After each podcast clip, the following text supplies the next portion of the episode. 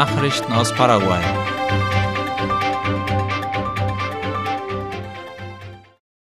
Senator will mit einem Wasserprojekt den Bewohnern des Chacos helfen. Der Senator Orlando Penner hat sich am vergangenen Freitag mit Vertretern des Ministeriums für öffentliche Bauten und Kommunikation MEOPC und der Lateinamerikanischen Entwicklungsbank CAF getroffen. Wie die Zeitung La Nación berichtet, stellte Penner dabei sein Projekt zur Trinkwasserversorgung im paraguayischen Chaco vor, von dem mehr als 200.000 Einwohner profitieren sollen.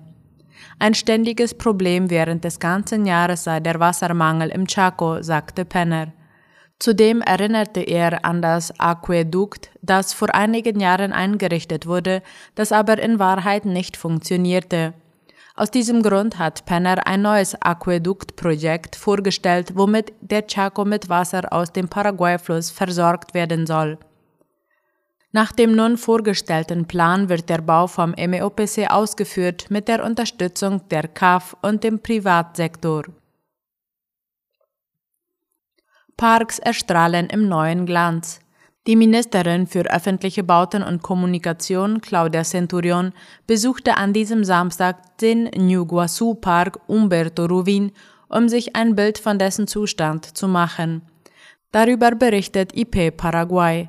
Im Rahmen eines Programms, das die Verbesserung der Parks New Guasu und Guasu Metropolitano vorsieht, kündigte sie dabei mehrere Änderungen und Verbesserungen für alle Bereiche an.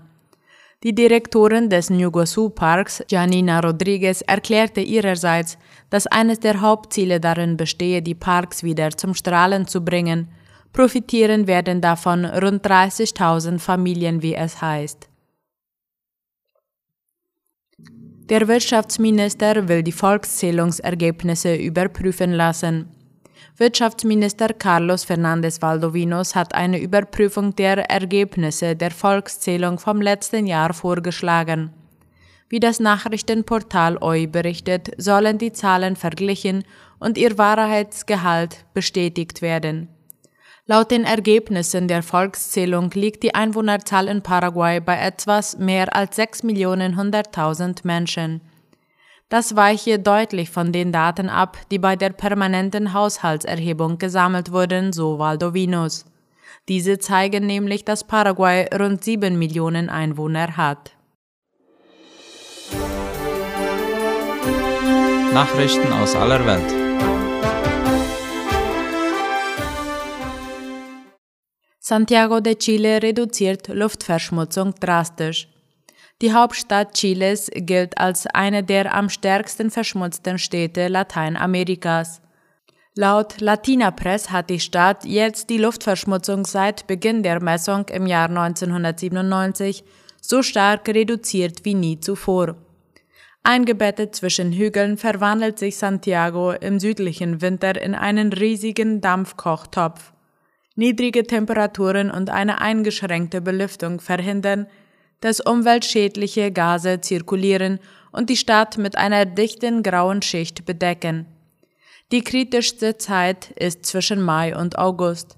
Doch in diesem Jahr wurde im gleichen Zeitraum der niedrigste Verschmutzungsindex seit 1997 aufgezeichnet. In diesem Jahr gab es 17 Alarme im Vergleich zu 50 im Jahr 2015, dem am stärksten verschmutzten Zeitraum der letzten acht Jahre. Ukrainischer Verteidigungsminister reicht Rücktritt ein. Mitten im Krieg entlässt der ukrainische Präsident Volodymyr Zelensky seinen Verteidigungsminister Oleksiy Reznikov. Gegen sein Ministerium gab es Korruptionsvorwürfe. Zelensky will nun einen Neustart, wie es laut dem ORF heißt. Heute reichte der Minister demnach seinen Rücktritt ein. Der Wechsel käme, vorausgesetzt das Parlament stimmt zu, dem größten Umbau des ukrainischen Verteidigungsapparats während des Krieges gleich. Zelensky sagte in seiner abendlichen Videoansprache am Sonntag, er werde dem Parlament den Chef des staatlichen Vermögenfonds, Rustem Umerov, als Nachfolger für Resnikow vorschlagen. Umerov leitet seit September 2022 den staatlichen Privatisierungsfonds der Ukraine. Der 41-Jährige war auch an den Verhandlungen über das Schwarzmeergetreideabkommen beteiligt. Argentinien investiert in eine Eisenbahnstrecke für den Mercosur-Handel. Die argentinische Regierung wird über das öffentliche Unternehmen Trenes Argentinos Cargas TAC, das dem Verkehrsministerium untersteht, rund 45 Millionen US-Dollar in die Modernisierung und Verbesserung der Eisenbahnlinie Urquiza Cargas investieren.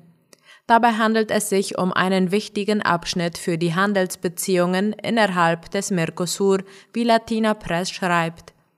Dieses Projekt wurde von der Regierung im Juli dieses Jahres als vorrangig eingestuft, da es den Handelsfluss zwischen den vier Ländern des Mercosur-Blocks verbessern kann. Die Arbeiten umfassen den Ausbau von 210 Kilometern Gleis und die umfassende Instandsetzung von zwei Brücken in einem Zeitraum von voraussichtlich 36 Monaten. Sie sind Teil des vom Verkehrsministeriums geförderten landesweiten Plans zur Modernisierung des Verkehrs. Unter den durchzuführenden Arbeiten sticht die Instandsetzung des Abzweigs der internationalen Brückenachse nach Brasilien hervor, die die Reaktivierung der Eisenbahnverbindung zwischen Argentinien und Brasilien ermöglicht. Das Treffen zwischen dem russischen Präsidenten Putin und seinem türkischen Gegenüber Erdogan hat begonnen. Sie haben sich in der russischen Stadt Sochi getroffen und wollen sich über das Getreideabkommen mit der Ukraine unterhalten, das Russland aufgekündigt hat. Der Kreml-Chef Wladimir Putin nahm seinen Gast heute vor seiner Residenz in Sochi am Schwarzen Meer in Empfang, wie Fernsehbilder zeigten. Recep Tayyip Erdogan ist nach Russland gereist, um für eine Wiederbelebung des Abkommens zur Ausfuhr von ukrainischem Getreide zu werben. Die Türkei hatte die Vereinbarung im Sommer 2022, die die russische Seeblockade ukrainischer Häfen beendete, auch im eigenen Interesse mit vermittelt. Mitte Juli hatte Russland das Abkommen ausgesetzt. Erdogan will nach seinem Treffen mit Putin nach eigenen Angaben eine wichtige Ankündigung zum Export ukrainischen Getreides machen. Er glaube, dass die Botschaft, die Putin und er bei der Pressekonferenz nach dem Treffen verkünden würden, sehr wichtig für die Welt sein werde, besonders für die afrikanischen Entwicklungsländer, sagte Erdogan bei der Ankunft in Sochi. Soweit die Nachrichten heute am Montag. Auf Wiederhören.